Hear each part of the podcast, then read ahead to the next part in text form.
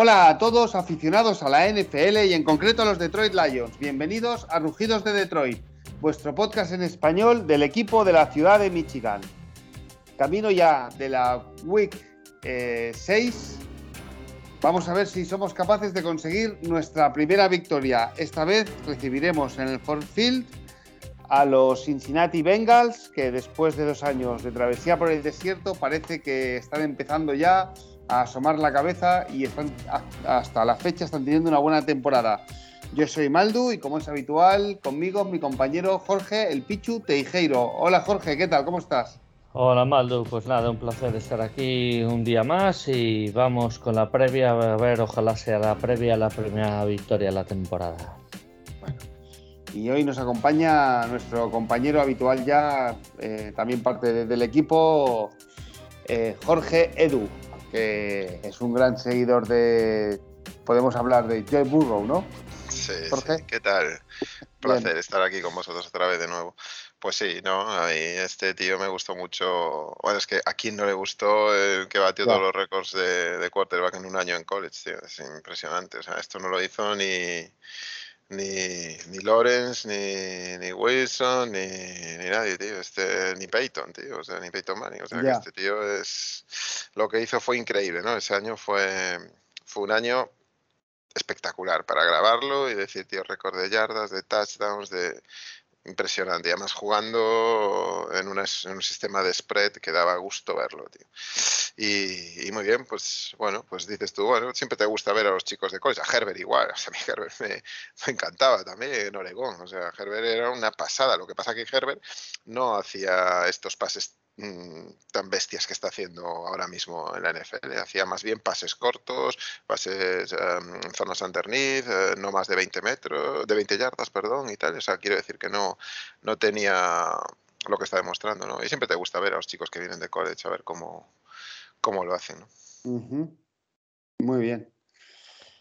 Em, bueno, pues eh, antes de entrar en, ya en el análisis de, de los Bengals y nuestro próximo rival, eh, Jorge, vamos con los comentarios que nos han dejado. Vamos con los comentarios. Bueno, Capuno nos dice gracias por el podcast, me encanta, adelante. Pues nada, muchas gracias Capuno, un, todo un placer. Y después Dani León nos deja un comentario bastante extenso donde nos pregunta varias cosas. Hola otra vez, yo no quiero defender lo indefendible con Goff, pero creo que le llegó mucha presión. Supongo que las bajas de la línea ofensiva y que Vikings lo hizo muy bien, tuvo mucho que ver. Sí es cierto que mm, debe mejorar. Ningún touchdown de pase el partido y varios cuartos a cero en lo que va de temporada. Muy de acuerdo con lo de Anzalone y después de la marcha de los últimos años de Slade y Prater, se está convirtiendo en mi jugador favorito a plantilla. Mira, qué curioso. ¿eh? ¿Cuál es el vuestro? Nos pregunta. Deduzco que el tuyo, Pichu, es Tracy Walker. Bueno, pues por supuesto, el mío es Tracy Walker. Ahora que Maldu y Jorge digan, digan el suyo, eh, antes de seguir con el comentario que tiene otra pregunta después. A mí un jugador que creo que tiene que marcar época, espero más de él y me gusta mucho es, eh, no sé, T.J. Hawkinson, por ejemplo. Sin, tener un jugador favorito claro, ¿eh? ¿Y el tuyo, Jorge? Hombre, el mío, el mío tiene que ser el capitán, joder, el, número uno de ahí de la línea, tío, el que marca el paso, Frank Rano, tío. Frank Rano. No, Frank Rano es el mejor. Frank Rano es el mejor jugador del equipo. Para mí es la inteligencia que tiene, cómo se mueve en la línea y cómo, cómo ordena las distancias con el quarterback. Me parece brutal, brutal. Son detalles que si te paras a verlos dices, uff, este juega mucho esto. ¿eh? Y, no, no, no, no le puedo, no le puedo traicionar, tengo que decirlo. Muy bien. Pues nada, y aprovechando que jugamos contra los Bengals, visto lo visto hasta el momento, si no hubieran elegido en el draft a Chase y hubiera llegado a la selección 7, ¿os seguís quedando con Sewell o cogéis a Chase? Difícil pregunta. Un saludo y Go Lions. Bueno, yo, yo la verdad hubiera elegido a Sewell porque yo era Omika Parsons y Mika Parsons solo podía ser sustituido por dos hombres, o Trevor Lawrence Penny Sewell. O sea que yo me quedo con Penny Sewell antes que con Chase, sabiendo que es muy bueno ¿eh? el receptor. No sé vosotros, Maldu. es que estas cosas, eh, no sé, yo ahora ya, es que em, emocionalmente Sewell es nuestro hombre, ¿no? Y yo prefiero línea antes que un receptor o incluso un running back, ¿no? Yo me, yo me quedaría con Sewell. Aparte, el otro día cumplió 21 años, ¿eh? Es que sigue siendo muy joven, ¿eh? Es que sigue siendo muy joven. Sí, hombre, no, no, yo, yo igual, yo me quedo con Sewell. A ver, cuando tú haces una reconstrucción, no, tienes que empezar, no puedes empezar por los skill players, es mi opinión, vamos. Tienes que empezar por, por las trincheras. Entonces, y yo creo que eso lo hicieron bien. Yo, yo creo que este draft lo han planteado bien. Yo no, no tengo ninguna caja, yo iría por Sewell y lo que dice Maldo, tío, son 21 años. O sea, es que, a ver, es que yo ya no soy de criticar a ningún, por, por mi cariño, por la gente de college y demás, a ningún rookie que sale ni en uno ni en dos años. O sea, les doy siempre dos años, dos años mínimo. Luego, bueno, pues ya se verá cómo, cómo, fue, si tuvieron lesiones o no, pero hay que darle tiempo, hombre. No, no, no lo está haciendo bien ahora del todo, no, no lo está haciendo bien, pero tampoco le ayuda las lesiones que tiene alrededor en, en, la, en la offensive line. Es que claro, es que en el momento que, lo decía Villanueva, eh, que cuando una le preguntaban, ¿tú cómo te mueves con tu quarterback? Y, tal, y decía, no, no, yo no me muevo con mi quarterback, yo me muevo con mis compañeros de línea. Yo sé la distancia con mis compañeros de línea y luego un poco, pues hombre, con el quarterback, pero principalmente es con la línea. Por lo tanto, si te faltan unos compañeros con más calidad, como puede ser Ragnow, como puede ser mm, Decker, pues es normal que se note, es que es normal, no, estás igual de acompañado, se rompe, se rompe la cadena en algún lado y, tú te ves muy forzado a llevar el peso de muchas cosas. Entonces, bueno, paciencia, es un jugadorazo y, lo va a demostrar seguro. Muy bien. Pues nada. Pues nada, dar las gracias a Dani León por las preguntas, por el comentario y, yo creo que no hay, no hay mucho más. Yo, eh, sí. No sé, Maldu, eh, te dejo a ti. Ya. No, un poco hablando, Jorge, no, que eh, para los que no hayan visto, hoy Jorge Edu ha hecho un hilo muy interesante en Twitter donde habla sobre la mejoría de la defensa de los Detroit Lions. Mm. Y, va un poco en línea con lo que estás diciendo, ¿no? La mejora de la línea, la, suma de los kilos, bueno, kilos junto con agilidad y, capacidad atlética. Mm. Sí, sí, no, o sea, yo creo que es indudable, ¿no? Yo creo que todos hemos visto que, ha mejorado, ¿no?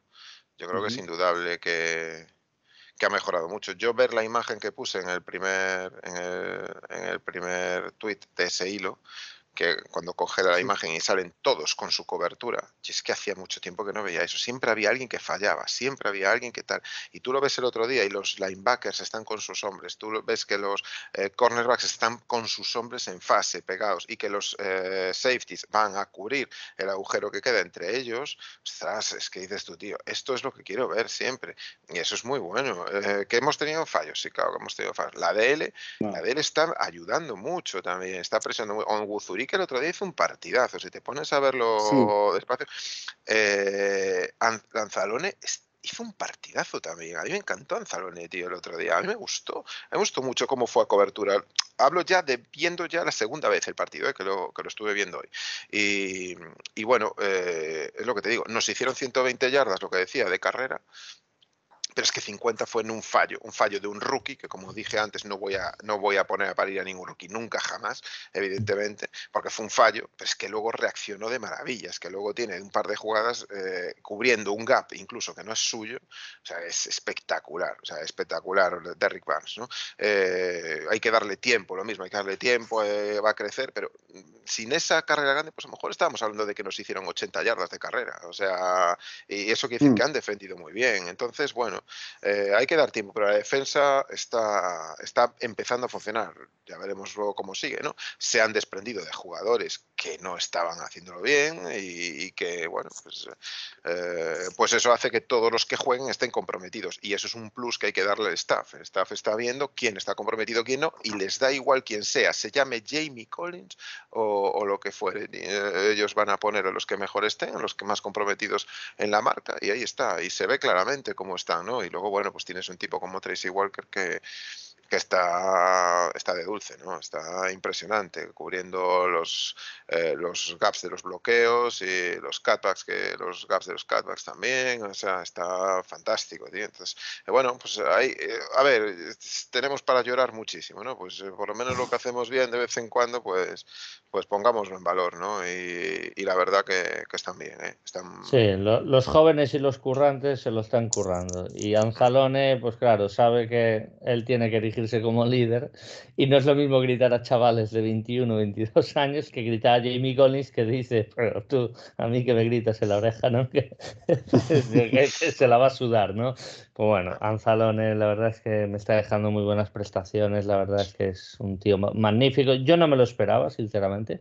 Él siempre fue un jugador de rotación y creo que se está elegido como el líder del vestuario y mira, fantástico. Ha sido un fichaje fantástico sorpresivamente. En cobertura, ¿eh? en cobertura muy bien, ¿eh? me está impresionando. Y luego ha jugado en el Edge, en el Edge alguna vez. Muy bien, muy bien. A mí me está gustando. Y luego tenemos dos tíos ahí que ya muy poquito, que son Alin McNeil y, y que tío. hay que darles tío, pero están colapsando el poke. Los dos, eh, los dos sacks que tuvimos el otro día, que los puse también en este mismo hilo, mm, vienen de eso, tío, de que cierras muy bien los huecos, de que estás, por un lado, la secundaria tapa bien, cierra bien, cubre bien, los, los los defensive tackles están presionando bien. Es que mm, tiene que pasar esto y es un trabajo de equipo y lo están haciendo. bien. además, Onguzurique se ganó el puesto porque, vamos a ver, Onguzurique estos cuatro partidos anteriores era más bien el que entraba para refrescar tanto a Brokers como a Nick Williams. Pero en este partido sí que ha tenido mucho más protagonismo porque, porque estaba de luz, o sea, es que hizo un partidazo. Pero Manil sí le ganó el puesto a Penissini. O sea, Manil ya empezó, ya se hizo el puesto de titular. Entonces, yo creo, claro, es que son rookies, hay que ver el de tiempo. Yo creo que con Guzuri que es cuestión de tiempo que se haga con la titularidad por delante de Nick Williams, porque Brokers yo creo que también va a ser otro jugador titular. Y bueno, fantástico, fantástico. Los rookies, ver a los rookies, incluso los undrafted, jugar, mm, que cometen fallos, cometen fallos, pero verlos voluntariosos, esforzados, sacrificados y que lo dan todo en el campo, como Eddie Parker, como Jacobs como Bobby Price incluso. Eh, mira, adelante, así me gusta.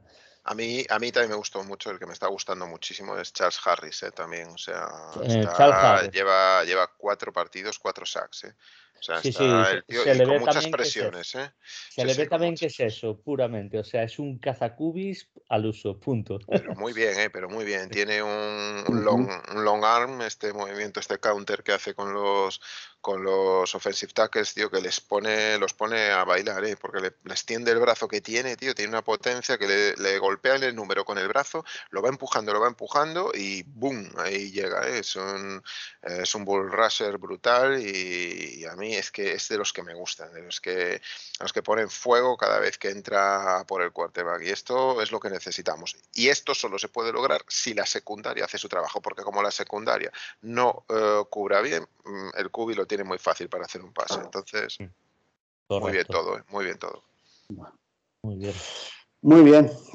Bueno, pues eh, vamos con los Cincinnati Bengals.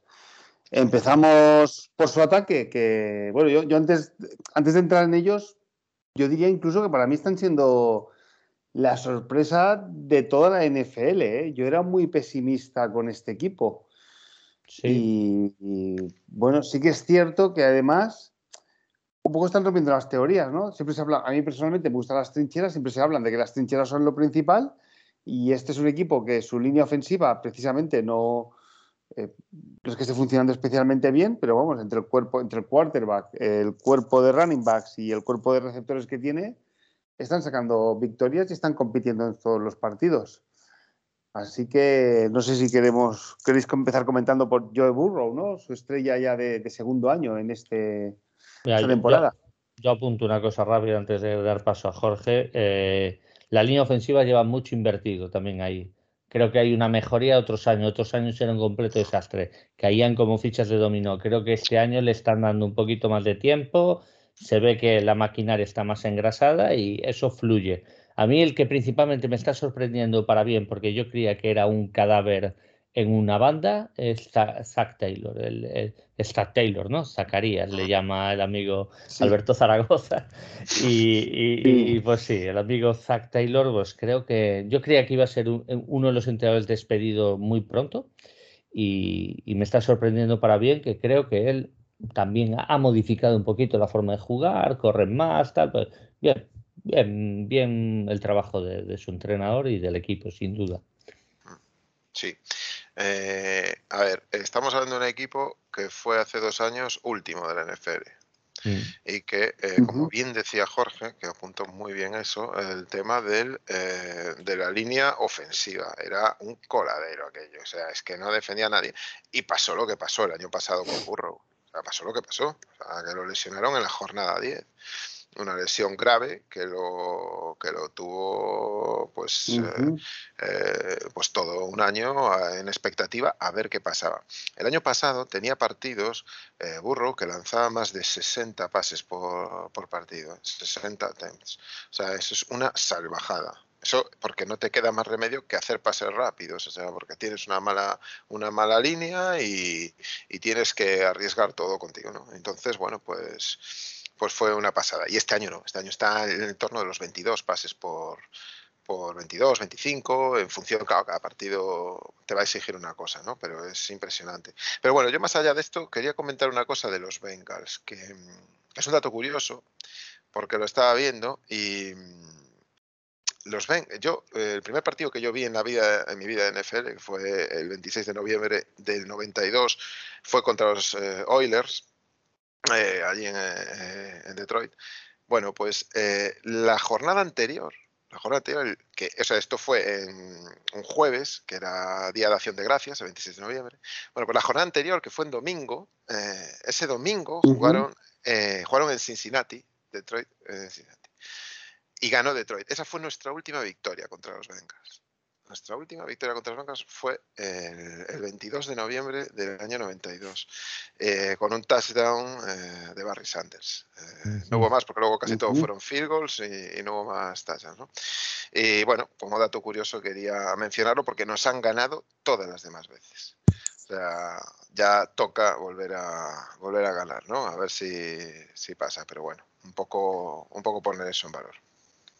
Una bestia negra. Sí, sí, no, no, una bestia negra y, que tenemos que tenemos que invertir eso, ¿no, tío? Tenemos que, cambiar eso. A ver, eh, hablamos de Joe Burro, de la ofensiva. Joe Burro, pues está.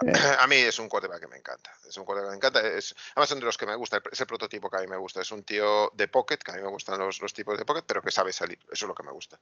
Y, y alto. No, no, quiero uno que siempre esté saliendo para buscar ángulos, ¿no? Entonces, bueno, ese es mi prototipo de quarterback. Pero lo mismo pasa con Herbert, es otro tipo de quarterback que, es, que, que a mí me, me gusta, ¿no? Lo mismo me pasaba con Stafford también, es, que era igual, es un tío alto y que sabe salir, joder, es que sabe salir. No, no, sale tanto como los de ahora, evidentemente, pero cuando sale, sale bien, sale coordinado, sale con zancada, sale bien, o sea, lo ves y tal. Son los cuatro que a mí me gustan, ¿no? Tiene, tiene estaba mirando su estadística, tiene un 71,7% de de pase, o sea, que es una pasada ya, ¿no? En cinco, en cinco jornadas apenas, pues, pues tiene esto y, y aún no ha cumplido sus, los 16 partidos de una temporada completa, lleva 10 de la temporada pasada más estos cinco, ¿no? Eh, y bueno, eh, lo está haciendo bastante bien. Lo que decía Jorge con la línea, es que ahora, es que yo yo veo que la línea está dando mucho tiempo. Es que tengo, es que hay muchas, ¿eh? muchas veces que es, que son cinco segundos. Yo he visto algún drive de cinco segundos y esto, joder, eh, a ver, eh, están dando mucho tiempo. Con esta línea le ahorra eso que decíamos antes, da 22 pases, 25 por partido, es un desgaste menor y eso le ayuda. Y luego también, pues que no tiene, el año pasado sí que sufrió la lesión de, de Mixon, si no me equivoco, estuvo unas cuantas jornadas lesionado, eso no ayuda, ¿no?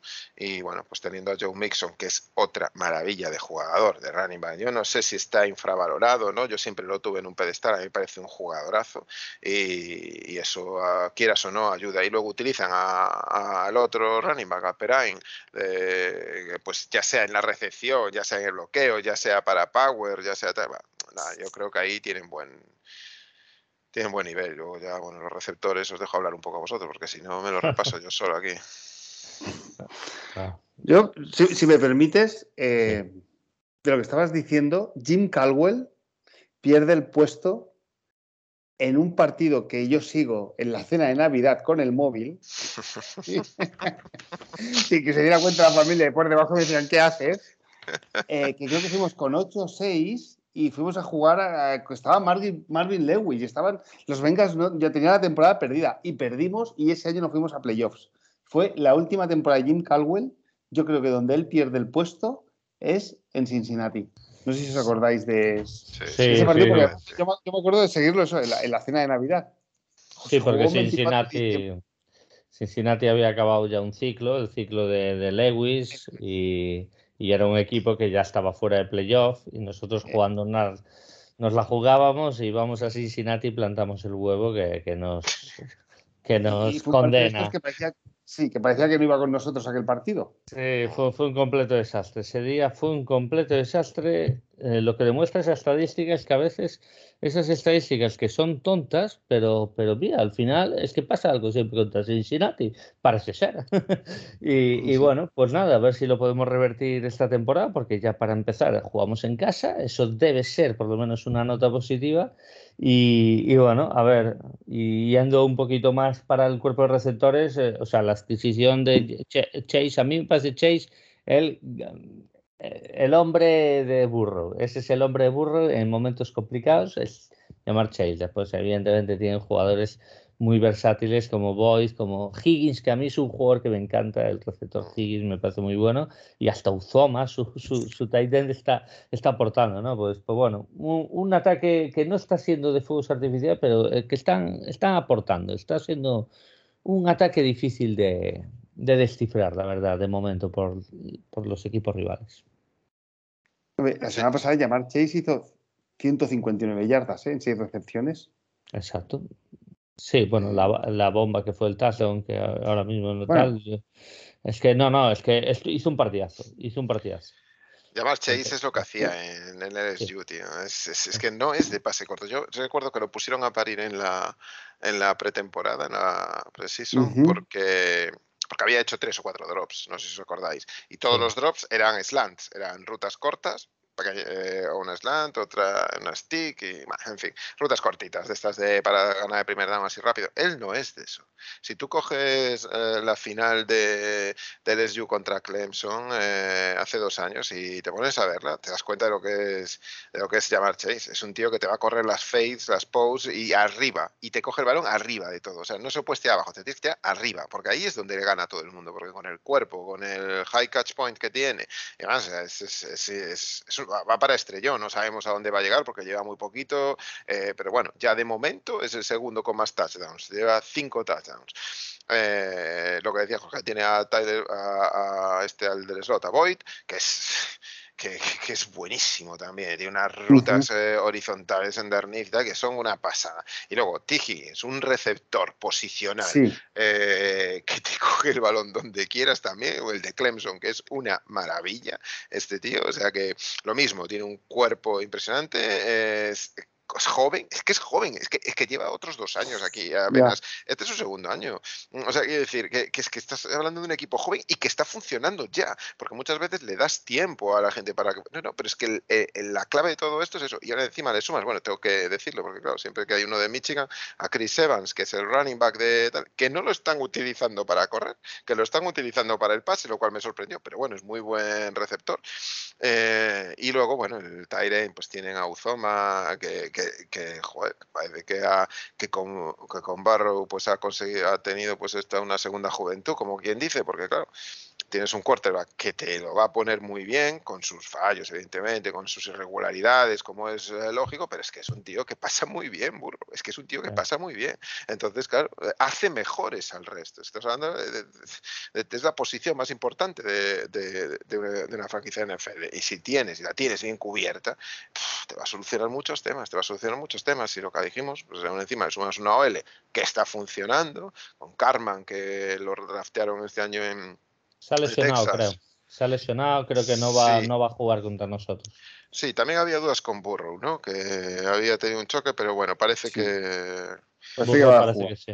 Parece que va mejor y, no y, luego Jonah Williams por fin está funcionando después de las lesiones, de todo lo mal que lo pasó, está funcionando. ¿Cómo no va a funcionar? Y luego tienes a gente experimentada como Quinton Spain, es un tío que, sabe, que, Dios mío, que, este sabe perfectamente lo que es todo. Y, y lo que yo decía, tener un quarterback de, eh, que, a ver, un quarterback bueno, bueno, da alas a todo el equipo, o sea, te hace mejor, o sea, eh, ya quieres dar más, la protección, y dices, no, tío, yo este lo tengo que proteger como sea, o sea, eh, antes teníamos al pelirrojo, tío, pero ahora ahora tengo a este tío, tengo que protegerlo como sea. Y la defensa igual, tío, tenemos un tío que nos va marcando el camino, es que es tan importante tener así eso, que, que, es normal, macho. Yo, vamos, ya te digo, hace dos años que estuvieron últimos en FD y están ahí, tío, y han, mm. con un par de drafts han cogido las piezas. Además, voy a decir una cosa muy agresivamente, porque lo, cómodo, lo, conservador, digamos, para un equipo así, sería haber cogido, por ejemplo, el año pasado a, Sewell. Tío, no te arriesgues, ya cogerás el skill player. Tío, tío, fueron a por, a por él, saben que se va a llevar bien con Burrow, saben que hay química, que puede ser estrellón, se la jugaron y pum. Yo creo que ahí marcó, marcó el liderazgo de Burrow, ¿eh? porque Burrow cuando fue el número uno del draft, yo creo que se erigió ya casi casi como líder de, esta plantilla y creo que tiene ese carácter además. ¿eh?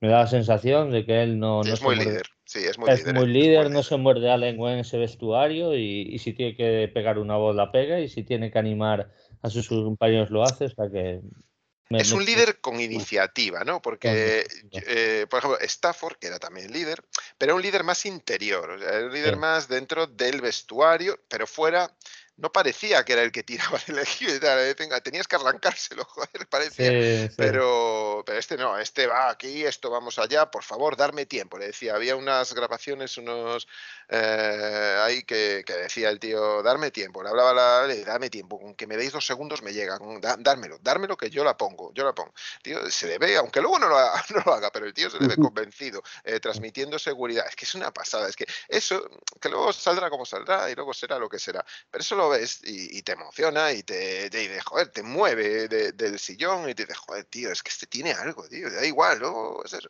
pero te mueve, te dices tú, este le echa huevos, tío, pone los huevos encima de la mesa y dice, venga, venir aquí a cogérmelos, tío, pero yo estoy aquí para jugar y voy a llevar al equipo donde lo tengo que llevar y punto.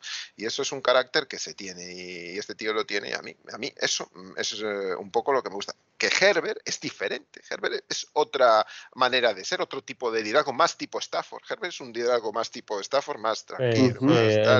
mucho, más tranquilo, Nada tiene que ver con el talento. El talento es enorme. El de Herbert está demostrando una, pasada. Eh, que lo que no hacía en Oregon lo está haciendo todo aquí, madre mía, ¿no? Un playbook impresionante con Staley, va, este es una pasada. Pero bueno, yo creo que un poco la ofensiva es toda una maravilla, ¿no? Lo que tiene. Eh, sí, déjame, o sea, para los que no lo sepan, eh, T. Higgins, que es el otro receptor, fue eh, la segunda elección del año pasado, es decir, la segunda elección con el pick 33.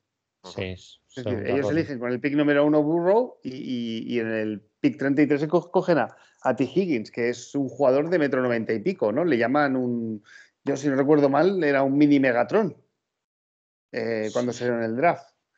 Sí, eh, Era el receptor principal de Clemson. por tanto, es que está Burrow, T. Higgins, que es un, jugador del año pasado con el pick 33, y Jamar Chase. O sea, bueno, y Tyler Boyd, y. O sea, que tienen unos receptores, que es lo que estábamos hablando, ¿no? Es un poco lo que te decías, agresivo, ¿no? Normalmente los equipos en reconstrucción empiezan por las trincheras y esta gente no, esta gente ha empezado por. Oye, y, el entrenador, eh, ya un poco también por, por cerrar el ataque, Zach Taylor, para también aquellos que no lo sepan, era, creo que no me equivoco, ¿eh? Él venía de Los Ángeles Rams, era entrenador de quarterbacks, ¿no? Sí, sí. O sea, era entrenador de Jared Goff. De Jared Goff, exactamente. Lo conoce bien. Eh, eh, lo conoce bien. Entonces, es esta ola de todo el que ha estado con McVeigh o, Shanahan, no sé. Con, con, McVeigh, sí, sí, este es de, bueno, la atribuyen que es del árbol de McVeigh, o sea, del primer, el primer jovencito que, que saca McVeigh ahí, ¿qué tal? Pues dicen, sí, entonces, no, no llega ni a, los 40 años. Fue quarterback ¿eh? en la Universidad de Nebraska.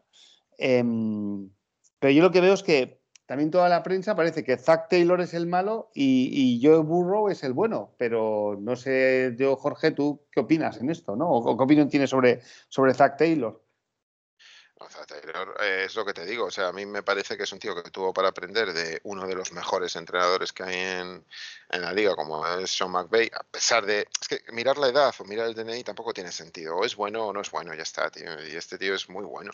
Entonces, bueno, tiene de qué aprender. Otra cosa es tenerlo, claro, lo que hay que ver con los entrenadores es un poco em, eh, la capacidad de amoldarse la plantilla que tienen, porque es que muchas veces él llegó, mm, él, tiene, él pudo en estos últimos drafts, pues un poco acomodar a, lo, a su gusto, ¿no? tú cuando vienes eh, de Dalton, pues no es lo mismo que cuando drafteas a Burrow o cuando tienes el equipo ahora que poco tiene que ver con lo que había antes y él supo adaptarse. Tiene, tiene unos esquemas muy, muy alegres de juego. Yo lo que he visto son todos unos esquemas eh, mucho en spread. Eh, lo que le gusta es abrir el campo, eh, mucho backfield vacío muchas veces, aún teniendo a alguien como Joe Mixon, pero también te lo pone en el slot a Joe Mixon muchísimas veces, ¿vale? Entonces eso lo vamos a ver también nosotros. Vamos a ver cómo nos lo... Cuando se abre, como digo yo, en águila, esa, esa ofensiva es una pasada. Es una pasada cuando ves a Burro ahí cargando arma. Es que me parece ver a LSU de, de 2020, es decir, ostras, tío,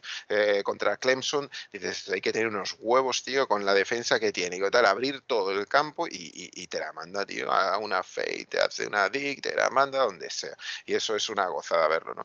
Por eso el saber adaptar ese, ese juego em, que, tú sabes, porque al final tú te tienes que adaptar a tu quarterback, tú el quarterback te va a marcar toda la ofensiva, entonces tú tienes que saber, si eres capaz de amoldar tu playbook al quarterback que tienes, tienes mucho ganado. Da igual que sea mejor o peor, pero saber eh, buscar las jugadas que necesita tu quarterback. Y si tú sabes que Burrow, y, tienes que hacerlo así, es un tío agresivo, tienes que ponerle gente agresiva con él. Tienes que ponerle gente que te va a ir al high catch point, a hacer rutas face, que te va a, que a lo mejor fallas dos, eh, primer down y segundo down, pero es que el tercer down te va a 40 yardas. Y esto es lo que sabe hacer muy bien Zach Taylor. Y eso, ese, ese amoldarse a su quarterback y a entenderlo y a comprenderlo. Y como decía Jorge, es que Chase seguramente vino porque Burro lo mandó. Pues es eso, eso, eso a lo mejor también ceder en algunas cosas donde donde bueno, donde a veces eh, es por el bien del equipo y por el bien del jugador más importante del equipo, pues a veces pues trae estas recompensas, ¿no? Y yo creo que él está saliendo muy bien.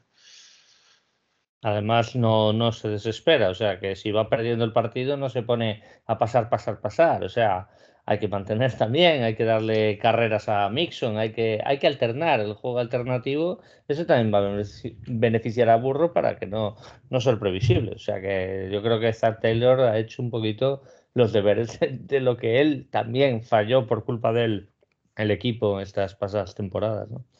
Pero bueno, muy bien. Bueno, eh, pues ya para acabar, cómo los paramos?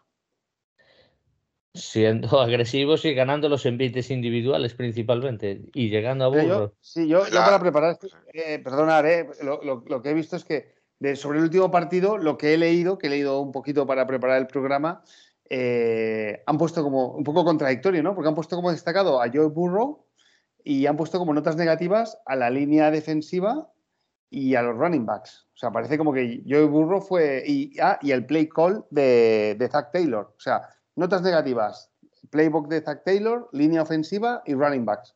En cambio, en notas positivas han puesto a Joe Burrow. Y digo, bueno, pues si aún así han tenido a Green Bay contra las cuerdas y no les han funcionado ni los running backs, ni el play call, ni la línea ofensiva, o sea, mm, ojo, ¿eh? porque a poquito que les funcione algo de esto, eh, te, meten puntos, ¿eh?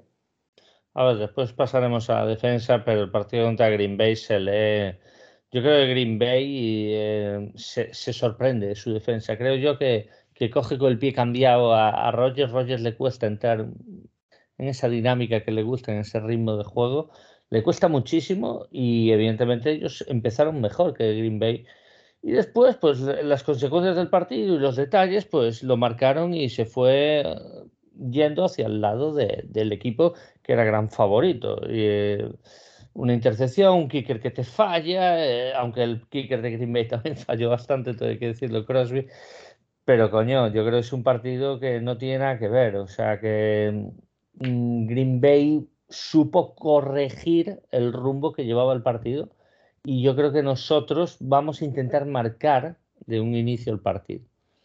creo que va a ser un poquito al revés. Lo que pasa es, estos es que, antes lo dijo Jorge, son muy agresivos tanto en ataque como en defensa y, tenemos que, rivalizar con esa agresividad y yo creo que siendo más agresivos que ellos, o por lo menos igualar y, luchar en los envites individuales. Y ahí, pues a lo mejor Burro, un duelo individual, balón dividido a Chase y a lo mejor es, el balón se deflecta y puede caer intercepción en vez de una recepción. Pues, pues esos detallitos también tienen que cogerse desde dónde? Desde la agresividad.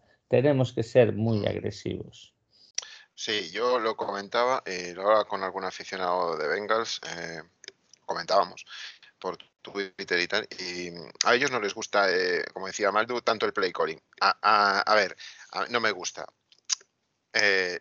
Tiene varias fases. Yo creo que Zack Taylor es eh, cuando la cosa se pone mal, es cuando pone casi todo en funcionamiento. Es decir, pone la máquina y decir, tío, vamos mal, ya vamos a coger la spread a saco y venga, vamos a hacer. Eh, y entonces ahí es cuando de repente ves la verdadera naturaleza. O sea, sabes que va a haber alguna intercepción, porque con ese juego agresivo va a haber intercepción segura. O sea, vas a tener intercepciones, porque tienes un juego muy agresivo. Entonces, ese juego agresivo tiene, mm, por contra, eh, tiene muchas ventajas en el sentido de que tú tienes un buen la que lo sabe ejecutar con unos buenos receptores abiertos. Que, tienen buenas manos, entonces vas a ganar en un par de, jugadas, pues a lo mejor ganas 50 yardas en un par de ellas, ya está.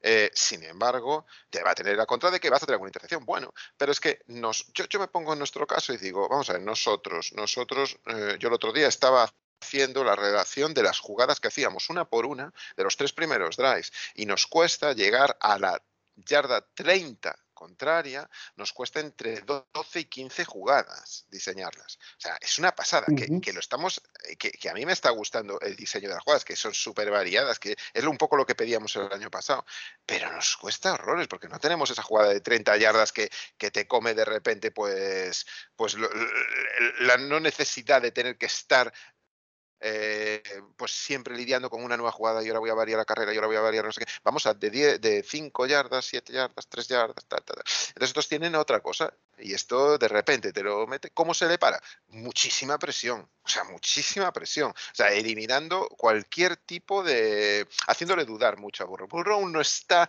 A ver, es un equipo... Bengals no es un equipo ya hecho, no es... Eh, está verde, tiene sus cosas eh, que, tiene que pulir.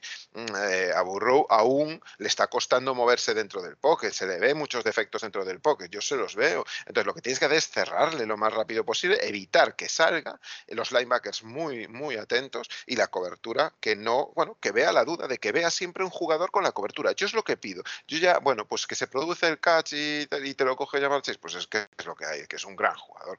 Eh, ¿Qué va a pasar? Bueno, pues que te lo va a coger varias veces. No tenemos cornerbacks que te vayan a impedir eso eh, a menudo. Entonces, bueno, vamos a vivir con eso, pero que estén los cornerbacks con su marca, que le hagas dudar a Burr y que se la juegue, lo que decía Jorge, se la juegue. Y ahí vamos a estar, pero hay que meterle presión, sobre todo en la caja. Tienes que intentar tocarle, tienes que meter, pues eh, vas a tener que meter paquetes de blitz, pues vas a tener que meter más paquetes de blitz eh, y hacerlo dudar. Y si Burro, lo, lo que no podemos hacer, y eso se vio con LSU, lo que no puedes hacer de ninguna de las maneras es dejarle que se sienta cómodo. Si Burro se siente cómodo, es, es eh, como todo talento, como cualquier talento, vamos, eso nos, va a freír. Entonces lo que tienes que hacer es que se sienta muy incómodo, que te llegan, que te tocan, que te pueden lesionar, cuidado que te vamos a llegar, cuidado que te vamos a tirar, cuidado que te vamos a coger, o sea, así, todo el tiempo así, y eso es lo que hay que hacer, y no hay más, no hay más, ¿eh? yo no veo otra forma, es eh, cobertura y presión en la caja, ya sé que parece simple, pero si cabe, más agresivos con él que con otro y hacerlo dudar porque es joven, porque no lleva más de, lleva 15 partidos en la NFL. Entonces, oye, va a tener sus dudas, va a tener sus momentos. Lo que no puedes hacer es que se sienta seguro, que se sienta cómodo. Eso es lo que hay que evitar, para mí. Muy bien. Bueno, pues a ver si lo conseguimos. Eh, Pasamos a, a, la defensa. A la defensa de ellos, sí. Otra, bueno, una defensa bastante el año pasado, bueno, bueno, no, tan mala como la nuestra, pero, pero por ahí van, ¿eh? ¿eh? Y también este año está dando un, un, resultado también, está siendo una sorpresa positiva. Yo no sé si cuando empiezan, eso es lo que hablamos, ¿no? Los engranajes cuando empiezan a funcionar se retroalimentan, ¿no? funciona el ataque y la defensa también va dando, pasos, pasos adelante. Eh, bueno, se han gastado dinero, pero y, parece que está empezando a dar, resultados. Sí. Eh, Además ficharon un jugador que yo quería para Lions, que era Trey Hendrickson, el Parraser. Y bueno, sí, están funcionando bien porque están presionando bien. Ellos están siendo mega agresivos y, y yo creo que aquí sí que va a haber, vamos a tener opciones de sí que este es el partido que Anthony Lynn lo tiene que leer bien y, y Jared Goff ejecutar bien, porque creo que va a haber opciones de, eh, ese pasecito de 20 yardas que puedes hacer 20 más. Yo creo que podemos hacer jugadas, alguna jugada rota donde, donde ellos, por el motivo que sea, pierden una marca y a ver si los receptores encuentran su, su, su espacio y, veo, veo opciones y evidentemente va a haber que saber lidiar muy bien, desgastar muy bien a, su línea defensiva que está siendo mega agresiva y a ver si eh, en ese envite eh, de nuestra línea ofensiva con ellos los podemos desgastar. Ellos desgastados pues llegarán con menos, con menos brío. Y a ver, a ver, eh, va a ser un duelo también muy difícil porque es una defensa que me está sorprendiendo. No tienen buena defensa, para mí no tienen buena defensa. Lo que pasa es están defendiendo muy bien. Están defendiendo para mí por encima de sus posibilidades. Bueno, sin, ser, perdona, a, los Vikings los dejaron en 24, sí. a los, los Bears Paint les metieron 20, los Steelers los dejaron en 10 puntos, sí. los Jaguars 21 y los Packers 25, o sea, excepto el día de Steelers bastante regulares, o sea, entre 24 y 20 puntos se mueven, ¿eh? para mí es que están defendiendo por encima de sus posibilidades. Y chapó, porque esto es mérito del entrenador o del coordinador defensivo, que están todos, van todos en una dirección, saben lo que tienen que hacer y de momento no hay ningún ataque. Fíjate, un ataque como Green Bay que, sufra para que sude la gota gorda para meterle puntos. También hay que decir que el kicker falló. o sea que eso también son puntos que, que han perdido por culpa, por responsabilidad de ellos mismos. Pero coño una cosa no quita la otra. La defensa de Bengals está jugando muy, muy bien. Sí, sí, yo hace poco colgaba en Twitter un artículo de, de SB Nation donde los calificaba hasta el cuarto partido, creo que era, eh, como la cuarta mejor defensa del campeonato. Están rindiendo, están rindiendo de una manera muy buena. Y leí otra estadística también muy, muy buena de ellos, que era eh, en aquel momento, claro, yo no sé ahora cómo estará, pero en aquel momento era el equipo, eh, creo que el, segundo el primero equipo que en defensa más oculta la defensa antes del snap. Es decir, te ponen una cover 1 y se te convierte en una cover 2. Cuando hacen el snap, eh, pues te hacen un jump call y sustituyen el safety profundo por un cornerback y el safety baja caja rapidísimo. Es decir, tienen una variedad en eso que despista mucho a las ofensivas y eso, eso es culpa del, coordinador defensivo. ¿no? Entonces, a mí eso, eso me gusta. Y, bueno, lo que decía Jorge, que tienen a, a Hendrickson, que es un jugador, a mí también me gustaría para el Lions, evidentemente, en su momento Eh, claro, se deshicieron de Carl Lawson, eh, fue a los Jets, este porque que, lo criticaron mucho la gente de, Cincinnati, porque era un tío que había rendido bien, tuvo 10,5 sacks el año pasado y, y eso quieras o no, pues hombre, pero es que de repente te encuentras con Hendrickson en cinco partidos, lleva 4,5 sacks, dices, ostras, cuidado que este tío eh, viene aquí para, no viene aquí de paseo. Y es lo que digo, cuando tienes una idea, cuando tienes un quarterback, cuando tienes un equipo, eh, todo tira. Y lo que decíamos, eh, estos tíos dicen, tío, aquí voy a luchar por algo, o sea, voy a luchar para, para llegar a algo. Oye, tenemos posibilidades de llegar a playoffs sin ser un equipo, como digo, maduro, sin ser un equipo maduro como es Chargers, por ejemplo, ¿no? No es ese equipo, es un equipo un inmaduro y que tiene muchos huecos aún que cubrir, ¿no? Pero es un equipo que, está pegando un paso adelante, que está eh, haciéndole creer a su gente que puede hacer cosas grandes y, lo está cumpliendo. El mismo Hubar en el otro lado igual mm. y, y, luego, pues es un equipo que juega mucho en 3-4, bueno, es tradicional 3-4 con Oustacker, pero bueno, varía mucho, varía mucho al 4-3. Y, bueno, yo, los linebackers a mí me gusta, me gusta mucho, Logan Wilson y, Jermaine Pratt, a mí me están gustando, van muy bien. La única, eh, para mí el defecto que tienen ellos mm, es que no, les coges muy fácil la espalda. O sea, Green Bay el otro día, viendo, viendo el partido, o sea, es muy. Eh, tienen un problema para mí. El problema que tienen es la zona. No están. Eh, se pierden muchas veces de zona. Y entonces lo que le hacía Green Bay, le sobrecargaba, le hacen el overload, que le sobrecargan una zona con, con pasadores y eso las zonas los matas. ¿no? Entonces eh, le ponían incluso dos Tyrants que salían, imagínate, Tyrant en, un, en un frente, un front que se llama cuando acaba en un Tyrant el frente y el otro Tyrant pegado a él, eh, estaba, que eran Mercedes Luis y, y Tonio. Y los dos hacían una ruta cruzada, una más corta, una más underneath y otra cruzada, los dos al mismo lado. Entonces, quien tenía la cobertura de la zona se acaba perdiendo porque tenía a dos en el mismo lado. Y ahí se hacen un lío. Y ahí sí que tienen un lío.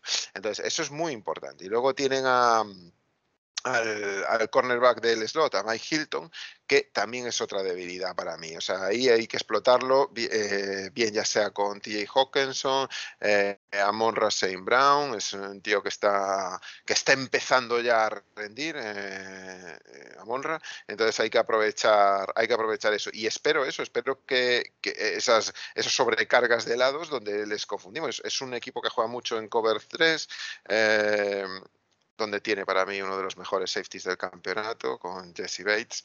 Es, es una pasada ese tío, es una pasada. Eh, es un free safety con un piano, vamos, o sea, eh, ahí te, puede ir a caja también perfectamente, pero no es su labor, la labor es la de Von Bell, ¿no? Von Bell sí que te, el otro safety sí que te baja más a caja, y por contra, Von Bell tiene un defecto muy grave, que es la cobertura, o sea, Von Bell mm, eh, se le coge fácilmente, de hecho, el otro día le hacen un touchdown por culpa suya, por culpa suya, o sea, no, no siguió su asignación, entonces tienen debilidades en el juego defensivo, están jugando bien, están rindiendo bien, eh, no tienen problemas, pero cuidado que ahí eh, detrás de los linebackers, los linebackers son muy buenos contra, son buenos, muy buenos, son buenos, buenos jugadores, eh, tienen, tienen rango, eh, pero detrás sufren muchísimo, la cobertura sufre muchísimo y la zona. Para mí son las claves para atacar a, a Bengals de todo lo que he visto. A ver si Anthony Lynn y Jared Goff pueden hacer un, buen estudio y mirar las formas de hacerles daño porque yo creo que es posible hacerles daño. Y creo que este partido sí que vamos a necesitar llegar a 20 y muchos puntos para, para ganarles. De verdad que, tengo la sensación porque ellos creo que van a anotar puntos. ¿eh? También lo dije con Vikings y me equivoqué, ojalá me equivoqué, por, lo menos con, con el equipo rival. Sí, a ver, nosotros, por ejemplo, estaba viendo nuestras estadísticas eh, defensivas y contra la carrera estamos de vigésimo cuartos, ¿no? Que no es bueno, pero bueno, no estamos de, de 30 o 32 como estábamos el año pasado. Porque el año pasado contra la carrera, si os acordáis, estábamos entre el 30 y 32 todo el tiempo hasta que acabamos de último. Sí, Bien. sí acabamos últimos. Estamos de, vigésimo cuartos. Bueno. Y contra el pase estamos de décimos séptimos, que es increíble, ¿no? Y ya empieza la, cosa. Sí, estamos en la media. Cincinnati está de décimo sexto, o sea, uno mejor en, la, en el pase. Y en carrera sí que es cierto que ellos están de decimosextos, en la media también, está en la media, en lo que son yardas contra la carrera. no mide la eficiencia de la defensa, pero sí son yardas contra la carrera. Entonces, un poco por situarnos. Eh, son batibles, son... nos está pasando que estamos teniendo pues, muchas bajas. Lógicamente, contra eso no puedes luchar. Eh, se te va tu, tu wide receiver 1 el que pasa a ser el 1, Sifus, se va también con otra lesión. Tu mejor jugador lesionado. Claro, como claro, lesionado. A ver, evidentemente, aquí, pues hombre, pues se nota, ¿no? Pues evidentemente, y eso influye, influye a mm. Goff también, también influye a Goff, porque claro, no tienes a quién pasar, no tienes una línea como la, la que ibas a tener, evidentemente, es que esas son todo cosas que cambian, pero bueno, ahí está, pues Anthony que, que está diseñando bien las jugadas y está consiguiendo llevarnos, por lo menos nos está llevando a la, a la, a la red zone. Bueno, pues estamos llegando a, 30 yardas, luego ya se nos apagarán más o menos las luces y tendremos más o menos juego, o los jugadores están más o menos acertados, pero yo creo que nos va a seguir llevando a la red zone y ahí dependerá de lo acertados que estemos, pero yo estoy convencido que vamos a seguir llegando, porque lo hemos hecho en mm. estos cinco partidos. Es que estos cinco partidos hemos llegado allí, hemos tenido errores al llegar, sí, pero hemos llegado y eso es muy importante. Esto es como los equipos de fútbol que joder, vamos a ver, no metes un gol ya, pero creas oportunidades, porque para mí es lo que me Mm. Lo, que me preocupa, sí creo oportunidades, pues ya está, ya, ya vendrán. Pues esto es igual. ¿Estamos creando oportunidades? Claro que estamos creando porque estamos llegando a esas yardas. Estamos llegando a las yardas finales. ¿Nos cuesta? Sí, nos cuesta.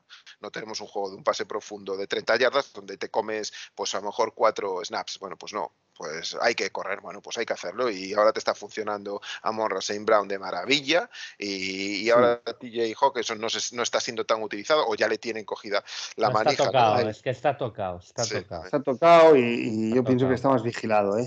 No, y lo están limitando muchísimo los snaps. El otro día descansó muchísimos snaps porque se le veía renqueante, ¿eh? Salía de, de una jugada, el golpe, se tocaba mucho la pierna yo creo que está tocado, además hoy no entrenó y, bueno, yo creo que llegará al partido, pero le meterán un chute de vitamina C y, irá para, adelante, pero, pero irá a jugar, sí. Sí, sí. Eh, eh, sí, yo, Jorge, con lo que estabas diciendo, es eso, en, la defensa contra el pase nos tenemos una posición de, diferencia, 30 eh, yardas. Em, y luego, en, contra la carrera, sí que es cierto que ellos están mejor, pero en los dos últimos partidos ellos les han corrido bastantes. ¿eh? Jaguars les corrió más de 140 yardas y, Green Bay les corrió más de 130 yardas.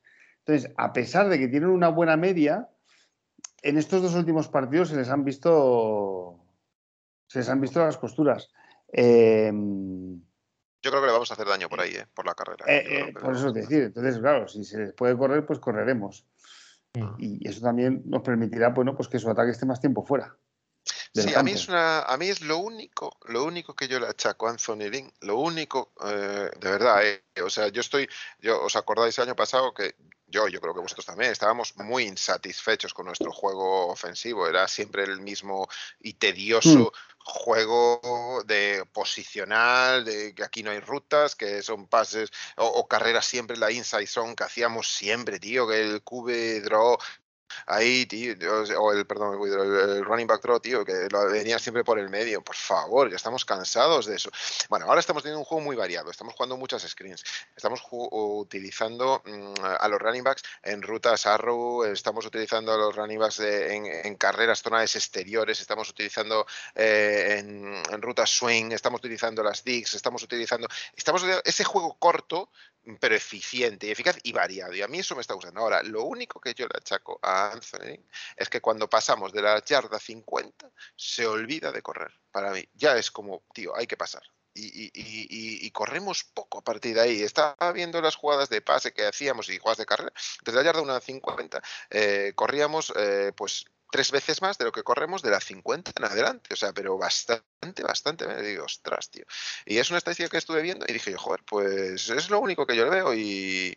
Pero bueno, igual que cuando llegamos cerca en la red zone, yo muchas veces digo, no lo decís vosotros, pero ¿por qué no corre? ¿Por qué no utiliza los running backs? Pues no, tío, pase, pase, pase. Bueno, pues y eso a veces también le hace más daño a, a Goff. No le estás ayudando a Goff, porque Goff también necesita en algún momento mm, eh, la carrera, la amenaza terrestre, y eso no le ayuda. Entonces yo es lo único único, lo único por sacar un poquito de punta a eso. Y yo creo que a estos, a los Bengals, se les va a hacer daño a eso, corriendo y en pase detrás de los linebackers o en sobrecargando la, alguna zona. Para mí esas son las claves.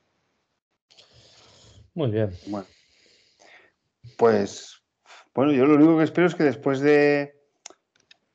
O sea, perdimos contra los eh, Ravens y después salimos dormidos contra, Chicago. Chicago. O sea que espero que salgamos con la motivación y la competitividad a tope y no plantemos un huevo en el primer cuarto que después ya llevemos, vayamos arrastrándonos todo el partido y por detrás en el marcador. A ver, a ver. Eh, a ver, el mejor partido que empezamos había sido contra Packers, ¿os acordáis? La primera parte que, acabamos ganando la primera parte. Íbamos ganando la primera parte y luego fue un desastre. no sabes por dónde van a responder. Si es mejor que hagan una cosa, es mejor que hagan otra. Que hagan un partido. Yo me gustaría ver un partido completo de. Aunque luego pierdas, pero un partido completo de bien, he hecho una primera parte más o menos buena y he hecho una segunda parte más o menos buena. No decir como el último partido, cuando la primera parte ha sido un desastre y la segunda pues ha sido lo que sea, ¿no? Pues no, eh, me gustaría un poco de equilibrio en, en las, eh, en las partes, ¿no? Y en los cuartos, que no estemos diciendo, como decía Maldu, que no tiremos esto. Y de, ambos, del ataque y la defensa. Sí, eh, bien, Correcto, que no triunfe la defensa y, la, y tengamos a la ofensiva mm, de capa caída. Y al revés, como solía ser siempre, que la ofensiva más o menos te respondía y la defensa no, ¿no? Pues efectivamente, pues eso es lo que tenemos que, abandonar y, a ver si hacemos un partido regular y, podemos llevarnos una victoria que la parroquia de Detroit se lo merece, hombre, ya de una, de una vez, pero bueno, llegará cuando tenga que llegar, evidentemente. Eso es. Em, yo creo que va a estar lleno el Forfield, ¿eh? A lleno y, vamos a estar apretando. También hay que aprovechar ¿no? esos momentos un poco de, Porque a pesar de las derrotas, bueno, yo por lo que voy viendo en las redes sociales, la, afición está con el equipo y tenemos ganas. O sea, que a, pesar de un récord 0-5, no hay desánimo todavía, ¿no? Entre la parroquia de los, de los Lions. Así que espero un, campo caliente y lleno y, que ayude al equipo ¿no? a, competir y a ver si cae de nuestro lado esta primera victoria. Sí, correcto. Por cierto, ¿leíste el tuit que puso Luis Ángel Silva acerca de hacer un grupo para hablar posterior al partido la gente de los Lions? Yo no lo sé hacer en Twitter, sinceramente, pero si lo sabes hacer eh, tú, sería como un grupito de, X personas. De, sí, sí, que son seguidores de Lions y para que quieran comentar la, el partido y nosotros interactuar con ellos y si se puede, pues eh, no lo sé, si, pues si lo puedes estudiar. Sí, sí, sí que sé, pero lo, podemos, lo podemos probar, sí, sí. Vale, estupendo. más que nada em, eso porque lo comentó Luis Ángel Silva y me pareció bastante interesante. Muy bien, pues vamos, no sé, bueno, pues vamos con las predicciones o queréis comentar alguna cosa más. Yo por mí vamos directos a las predicciones. Yo creo que no sé si Jorge quiere comentar alguna. Yo, si, me dejáis, yo, tengo, si, me dejáis, sí, yo tengo una pregunta para ti. Yo también tengo una pregunta para ti. Pues hazme la pregunta, a ver si va a ser lo mismo. Eh, eh, bueno, para ti, eh, el peor equipo de la eh, de la conferencia norte de la americana eh, son los Steelers, claramente, después de cinco jornadas. Hombre, eh, yo creo que ahora. A ver, los Steelers, es que los Steelers a mí me cuesta mucho ver a los Steelers ahí, ¿no? Porque los Steelers siempre ha sido un equipo que ha respondido, siempre. Siempre ha estado arriba, siempre ha estado.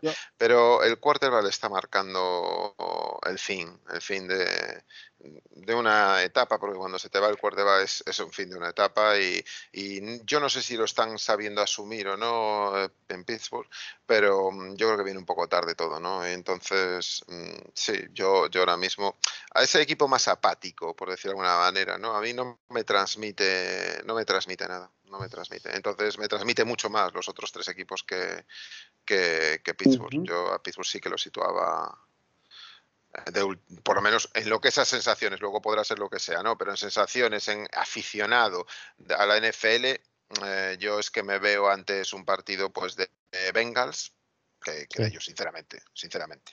Sí, yo también. Ya. Vale. Bueno, pues, pues si quieres el último comentario. Mm, voy a hacer un comentario. Sí, sí, sí. Voy a hacer un comentario de lo que. Porque además lo dijo muy bien Jorge en vuestro último programa, y yo quería también decirlo, eh, porque muchas veces también me lo han preguntado, incluso por privado, me lo han preguntado, y me lo han lanzado varias veces, así ya lo dejo zanjado y ya no hablo tampoco más nunca de este tema, que es el tema de, draftear un quarterback, ¿no? que se venía planteando todo el tiempo de si toca la era de... Mira, voy a dejar mi opinión así ya eh, y un poco pues ya queda claro lo que pienso de eso. ¿no? Eh, yo creo, el es la posición más importante del, equipo y hay que cubrirla cuando puedas cubrirla. Em, es lo que te va a dar un poco el por hasta dónde puedes competir, ¿no? Hasta dónde puedes llegar o no, te lo va a marcar el quarterback. Y para mí, eh, no hay un momento en el que tú digas, tengo que trastearlo eh, este año, o, o no, mejor vamos a esperar dos años, o mira, no, mejor vamos a esperar tres años. No hay ningún momento si tú estás sin quarterback de mm, sin un quarterback franquicia, tú tienes que draftearlo en el momento en que hay una oportunidad. Es decir, eh, porque las oportunidades te vienen cuando te vienen. Es decir, si te viene, si de repente tenemos un tipo como Burrow que te sale de college, tú no lo puedes dejar escapar. Por mucho que quieras, porque estamos hablando de la posición más importante. Entonces, este año parece que no vienen quarterbacks del nivel que a lo mejor pueden venir dentro de dos años. Pues atendiendo esa previsión, puedes decir, pues dentro de dos años drafteo un quarterback. Pero tampoco sabes cómo te va a venir. Entonces, eh, esto te lo va a marcar un poco el tiempo. Entonces no te puedes fijar, dentro de dos años voy a No. Si de repente hay un chaval, hablan de Malik Willis, sea Corral, o sea quien sea, que te explota este año. Y cuando digo explota es que haga no, no, van a, ninguno tiene el equipazo que tenía en su día Burro, porque Burro tenía un equipazo. Entonces, bueno, pero sí que digas, ostras, tío, es que este la rompe, este la va a romper. Y el entrenador cree en eso, tío, lo tiene que draftear ya, porque es la posición más importante. Si no ve claro eso, no lo debe de draftear nunca. O sea, el, el es lo más importante que puede tener una franquicia y lo tienes que draftear cuando estés convencido de que tienes el tío que te va a marcar las diferencias, como, como le pasó a Kingsbury con Murray, como le pasó a Zach Taylor con Burro, como le pasa a tantos otros con sus quarterbacks. Pues eso es lo que tienes que hacer. Y aparte de conseguir, no hay un año, como decían a mí algunos, ¿en cuántos años? No hay, no hay plazo. En el momento que te surja, tienes que hacerlo, porque es que es, eso estamos hablando. Es, el cuarto de franquicia es la posición más importante. Y cuando no tenemos un cuarto de franquicia, es lo primero que hay que encontrar cuando haya la oportunidad, pero no tirar un primer pick por un quarterback porque tengas que, eh, que draftear un quarterback. No, no, es que hay que draftear un quarterback porque como Goff nos está yendo mal, pues vamos a draftear un quarterback. No. Tendrás que ver el momento en el que tengas un tío que te vaya a responder y que la sustitución de Goff merezca realmente la pena. Eso es lo que quería decir. Y, nada, eh, estoy totalmente de acuerdo con Jorge. O sea, Jorge lo ha explicado maravillosamente bien y estoy 100% de acuerdo. Incluso yo, que soy partidario de no draftear quarterback este año porque creo que estamos comprometidos a Goff, pero si te viene un tío que el entrenador dice, no, no, es que ese, ese tío le saco yo el jugo me cambia, me cambia la franquicia, O, me cambia la franquicia y después se puede equivocar el entrenador. Pero entonces eh, hay que draftear al entrenador, para eso tu apuesta ha sido el entrenador. O sea, yo ahí no voy a replicar al, al, entrenador. Pero yo desde aquí, sentado en el sofá, yo digo, yo no drafteo QB ahora. Eh, pero es una opinión personal que yo no tengo ni idea. ¿Sabes? Yo no estoy ahí. Y aparte, hay una cosa que me gustaría, eh, pues ya de paso, enlazo con con el último programa con el que grabé en La Guarida con Alberto Zaragoza y José Villalabeitia, que os recomiendo una vez más eh, suscribiros a La Guarida, de verdad, a todos los oyentes, si, si podéis hacerlo, evidentemente. Y dijo una cosa José Villalabeitia que, que creo que en parte tiene razón. O sea, vamos a ver. El año de Tua era el tan Fortúa. Porque es así. El número uno del draft iba a ser Tua Tagovailoa. Vale, tuvo un problema de cadera, pero llegó un tal Joe Burrow, hizo una temporada escandalosa y el número uno del draft fue Joe Burrow. Y Tua cayó al 5, el que iba a ser el número uno del draft. y, al final, el bueno, bueno, no quiero decir nada de Burrow porque Burrow creo que no está dejando mal color, pero el bueno de momento es el que salió en tercero, que es Justin Herbert. O sea que los analistas o, el general manager o los ojeadores se van a equivocar perfectamente o van a decir, bueno, es que hay que tanquear por Tua. Ya, pero a lo mejor tanqueas por Tua y te dicen, pero si es mejor burro. o te va a decir, pero si es mejor Herbert. Entonces, no nos hagamos pajaritos, que esto pasa mucho en la NFL, y muchos analistas o muchos general managers se montan unos pajaritos a veces. Yo me quiero imaginar una, una oficina de verdad, NFL, todos hablando, ah, Malik Willis, no sé qué, no sé cuánto. Y después llega el draft y dice, no, no, el bueno, el bueno es ese tío, cuando lo ve en la combine y tal. No, no, el bueno es, es, eh, es eh, menganito. Pues, pues bueno, eh, estas cosas van a pasar siempre y porque nadie, nadie sabe el acierto, nadie sabe cuál es el acierto. No, pero, pero eso, eso que nadie sabe el acierto, y es, es, totalmente así, también te pasa con la defensa, ¿eh?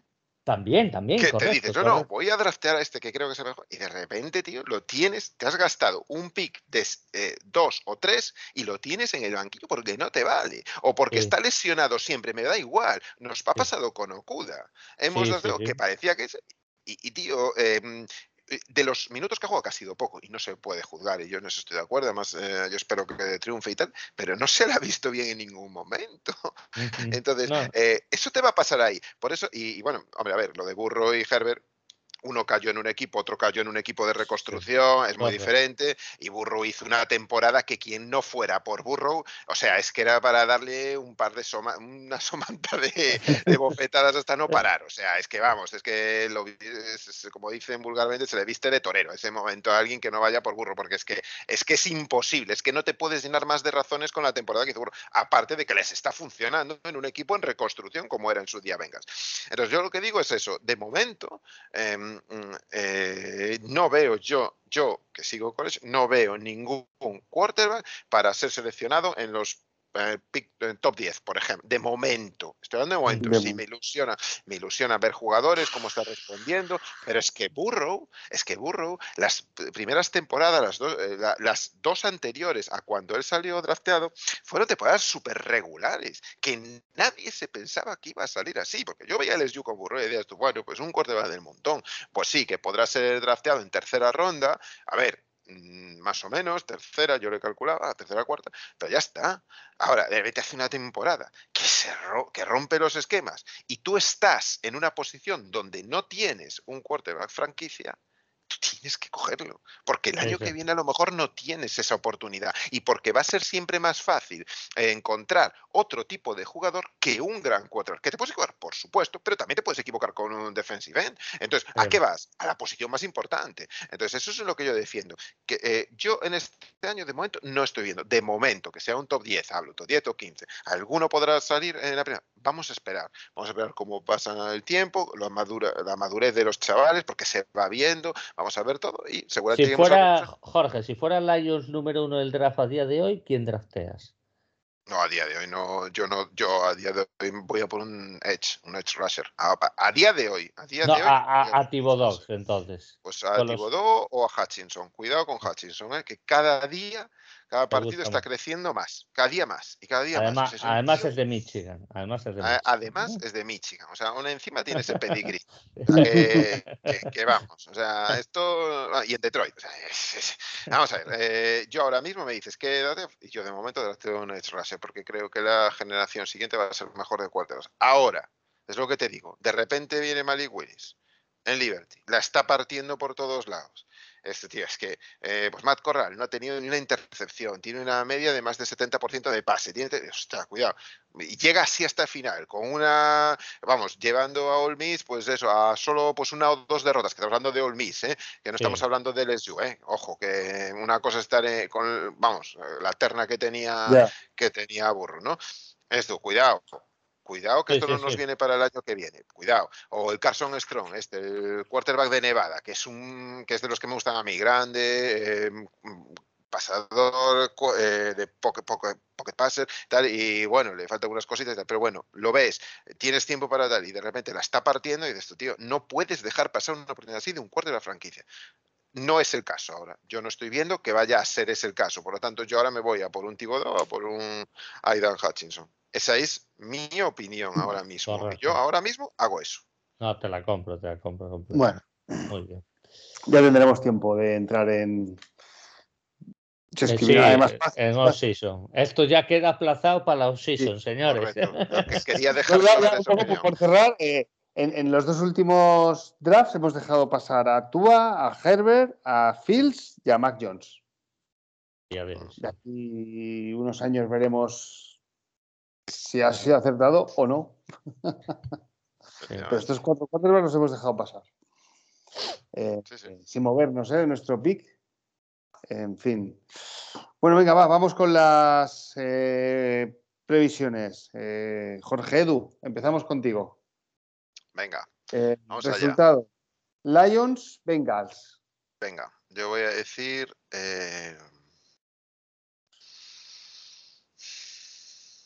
Yo voy a decir 24-17. Eh, Para Lions, mira. Para Lions, sí. ¿Tienes el honor?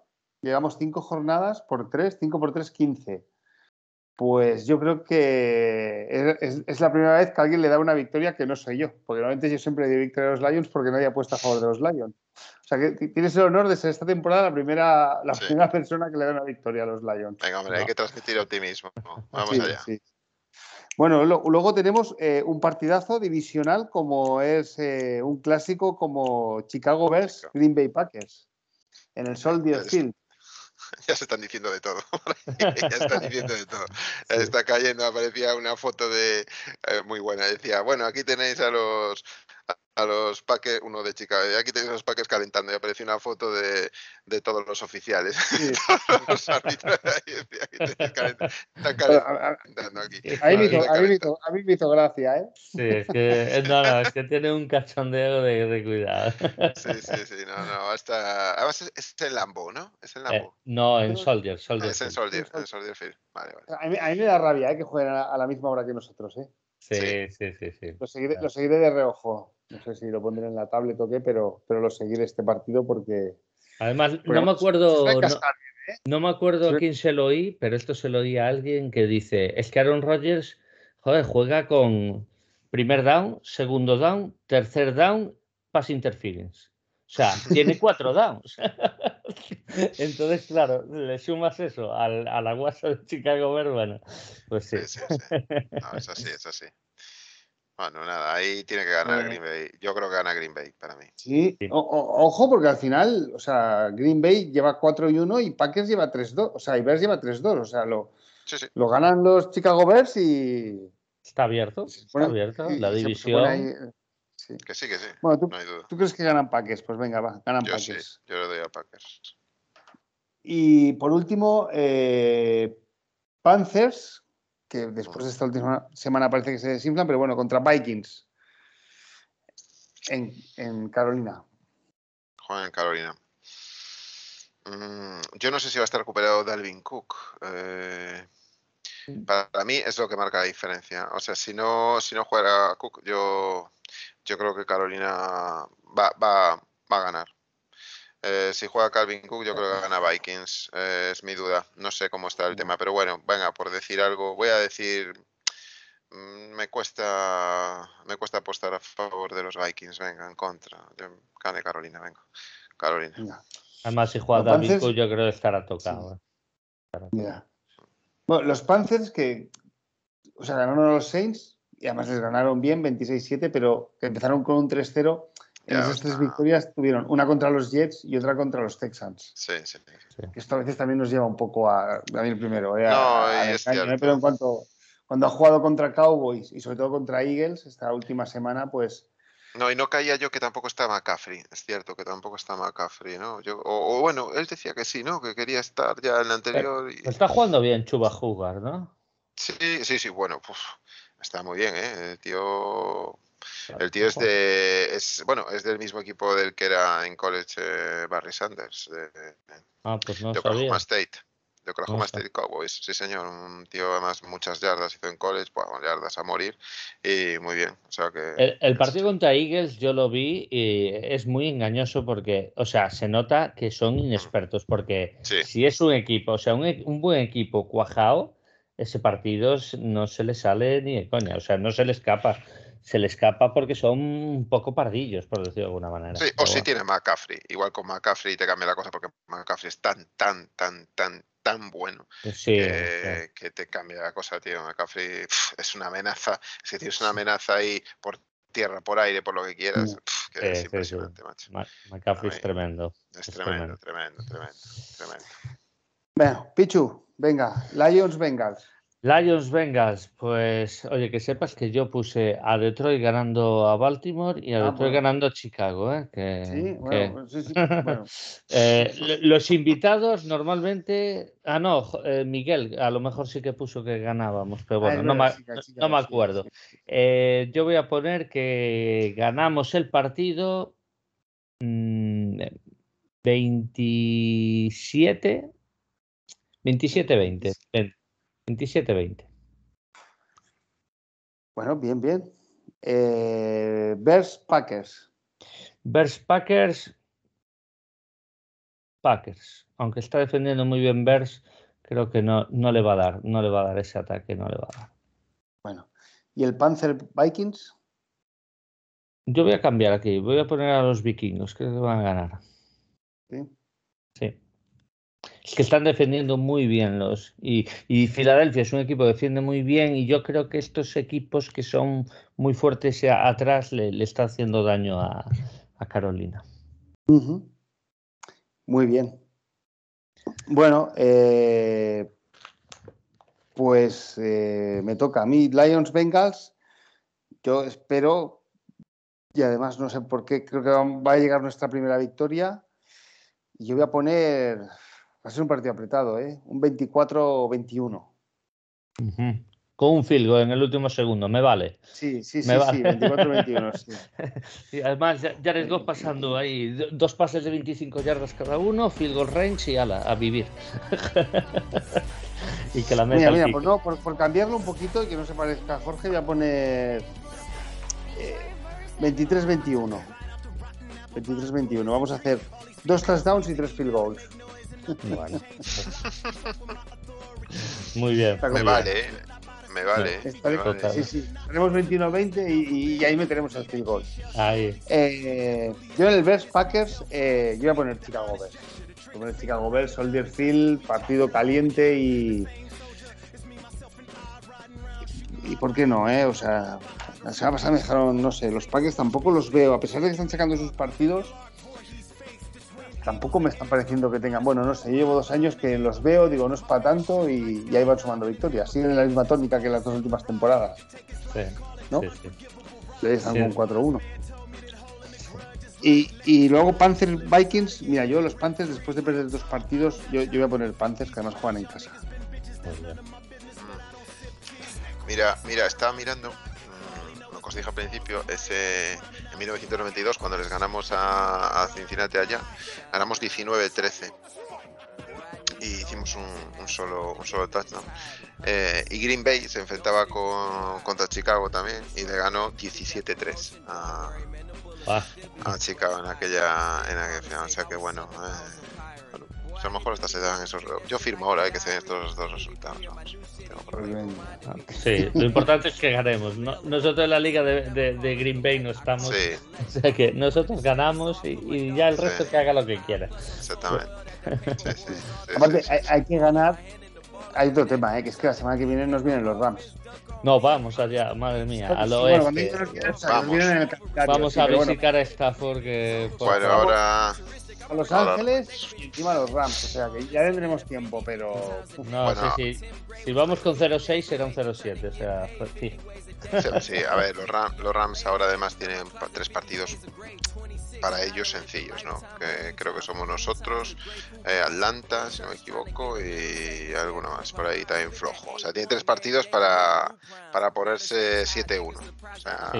todo lo que no sea ponerse 7-1 es- sería un desastre para mira, ellos. lo, lo- lo- lo tengo, lo tengo aquí delante. Ellos juegan Giants esta semana, Ah, Lions, eh, Giants, eh, Giants, Lions y. Texans. Ah, y y Texas. Texans. Bueno, pues Guau. va. O sea, sí, todo lo que no sea ponerse 7-1, bueno, lo que iba diciendo, todo lo que no sea ponerse 7-1, vamos, es un fracaso. Fracaso Sí. total. O sea, ahí se tiene que hinchar el amigo Stafford, vamos a meter touchdowns. El más, eh, el más difícil casi que diría incluso es Giants, porque Giants puede ser un equipo que no te deje atacar bien. A ver si juega Daniel Jones, eh. yo no lo quiero ver, eh, porque ya visteis la conmoción que tuvo el otro día. fue, y- fue- tremendo, fue tremendo. que- Sí, sí, es Madre mía. durillo, ¿eh? Yo cuando lo vi ahí tambalearse, Es que, es que él es arriesgado, ¿eh? Él sale, no entra de- mal, entra mal, echa- entra mal, entra mal, entra mal. bemoles, él es muy valiente, pero... No, no. ¡fua! No, no, lo hace mal, lo hace mal. Y lo hace mal también Burro. Eh, Burro le pasa lo mismo. Entra muy de cabeza. El otro día tuvo ese golpe por eso. Y de hecho decían que, que Roger se acercó a él a hablarle después del partido y le preguntaron, ¿qué le dijiste? Y él dice, bueno, me acerqué a él y le dije que tienes demasiado talento como para poner en riesgo tu carrera entrando de cabeza. Así que slide, slide, slide. Entonces, eh, tiene toda la razón. Tiene toda la razón. Eso es lo que tienes que hacer. No puedes ir eh, de cabeza, es que te la parte. Carson West también tiene ese efecto, ¿eh? y, y, él, sí que lo está pagando. Otro más, otro más. Sí, sí, sí, otro más. Y, y te juegas la carrera. Te juegas tu carrera. O sea que. Nada, nada.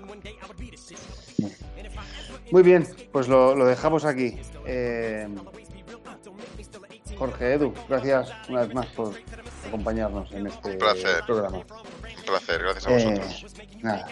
Bueno, Jorge Pichu, eh, gracias. Nada, y, un placer como siempre. Y a todos vosotros por, por escucharnos. Eh, go Lions. Go Lions. Go Lions. Seems to be reaching its fever pitch, 180 degrees in here. Show the playful, the cedar chips, MCs to spit up more than they can chew like a baseball, the Swedish fish. On the rainer with two penises. Hateful ingeniousness, inconvenience, and for the record, you won't want this type of static in your life when I'm making you clean to it. Make consider trying to re-insulate you when it's maybe in for another crazy winter. Cause so cold and nippy it is, as days begin to take away, but ain't this really what made me into the angry bit of? But ain't we sick of being underdogs? Don't make me unleash this shit, release this pit, may even seem as if uh, I'm yanking your chain a bit, or maybe the way in which I'm saying shit is playing with you, but ain't shit changing, it's still the same shit, and shady, still a lady killer since the day I went insane and then attacked the babysitter with a potato pillar and mushed her face into the entertainment center. It's like another plane just sent it into Ukraine again, a Bermuda triangle and attempted to make a stake instead of. Anyone who ain't affiliated, it could be dangerous. Did you make arrangements with the gangsters who you came here? And if they mention us, tell them if they want it, they can come and get that. I swear I love my city, I just want less. See me, they say when we ain't ready for that. Detroit verse, everybody. What up, though? Skyfire for Trick Trick. Either ride with us or get rolled on. That means Detroit versus everybody. Hey, M. Let me get that instrumental, take it down to the hood, let the little homies get this remix cracking. Detroit! Okay!